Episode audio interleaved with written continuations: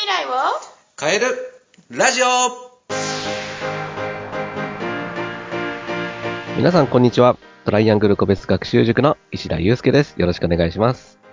こんにちは、インタビュアーの山口智子です。さて、塾の経営、講師をされている石田さんに毎回、まあ、いろいろな、そのお勉強に関することとか、また石田さんのこだわりとか、生き方とか、まあ結構いろいろなテーマでお届けしているこの番組ですが、今日はまたちょっとなんか面白い観点からお話しいただけるそうですね。ありがとうございます。えっと、私、あの、ね、性格診断の中で心理学診断っていうのもやってるんですけど、その中の価値観のテストっていうのがありまして、はい。あの改めてですね、自分の価値観について診断してみようみたいなことを、ちょうど、あの、昨日やってみたんですね。えー、価値観の診断。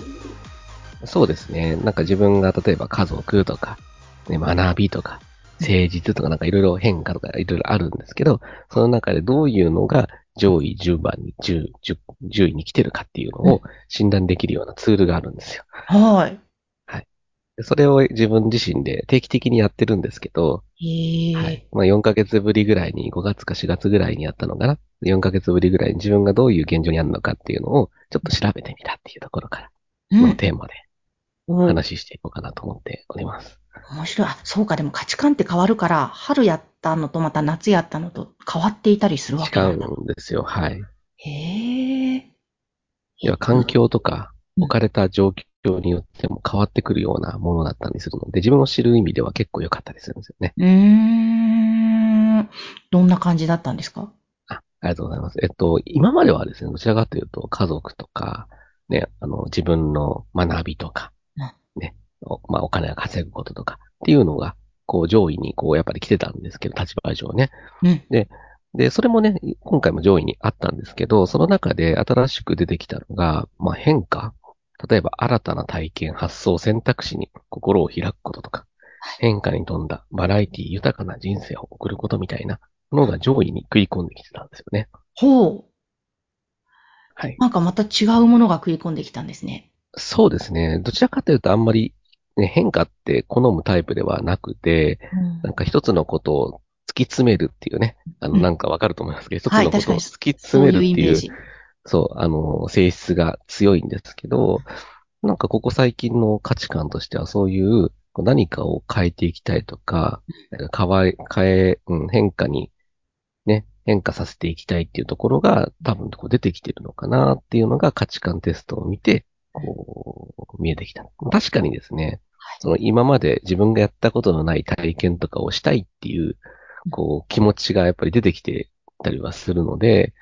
なんか頷ける部分ではあるんですけど、はいえ、なんか石田さんの中であったんですか？環境の変化とか何か。えっと、大きかったのは、この前あの、ポッドキャストのテーマでもお話しした、そのね、あの、プレゼン大会で優勝したっていうのがあったじゃないですか。はい。で、その時に自分でアウトプットしてこう話してる時に、なんか3年前は、そのプレゼン自体は苦手だったけど、3年コツコツね、練習したら、まあ、優勝まで行き着くことができたっていうところを考えると、うんなんか今今できてないことをやることで、こうね、何年か後にうん自分がこう、もっとね、違う自分に慣れてるのかなっていうふうなことを考えたら、新しい何かをやることとか、今自分ができないこととか、やってないことにチャレンジするっていうのは、悪いことではないかなっていうふうに思い始めたっていうのが、最近の感情ですね。へえ、なるほど。なんか面白いですね。こういう診断で客観的なデータを見ると、なんか、なんだろうな、自分の中の整理ができるし、次に進みやすくなりそうですね。そうですね。あの、結構、あの、もう本当にいろんな方診断してるんですけど、あの、本当に自分の時間が欲しいとかね、そういうふうに言う人もいるし、うん。ね、あの、全然変化っていうところが重要でないとかって答える人もいるんですよ。ほうほうん。って考えると、あの、人それぞれ自分が持ってる価値観っていうのが違うから、う。うん。それを知ることによって、うん、自分が何に一番ね、あの重要、今、今重要なのかっていうところをうん。見ることができるんじゃないかなとは思います。もうそう見るとね、山口さんやってみたいですよね。あ、そうですね。気になりますね。これって、例えば、石田さんのね、先生の塾の生徒さんも、診断受けたいって言えば、受けられたりする受けることはできます。あんまり価値観診断は実はやってないんですけど、うんまあ結構大人向けってところはちょっとあるので、確かにそうですね。うん、抽象度が高いので子供だとちょっとわからないかなってところもあるんで、うん。やってないんですけど、大人は結構やってたりしますね。うーん。これどういう時に使うのが有効的なものなんですかね？うーん。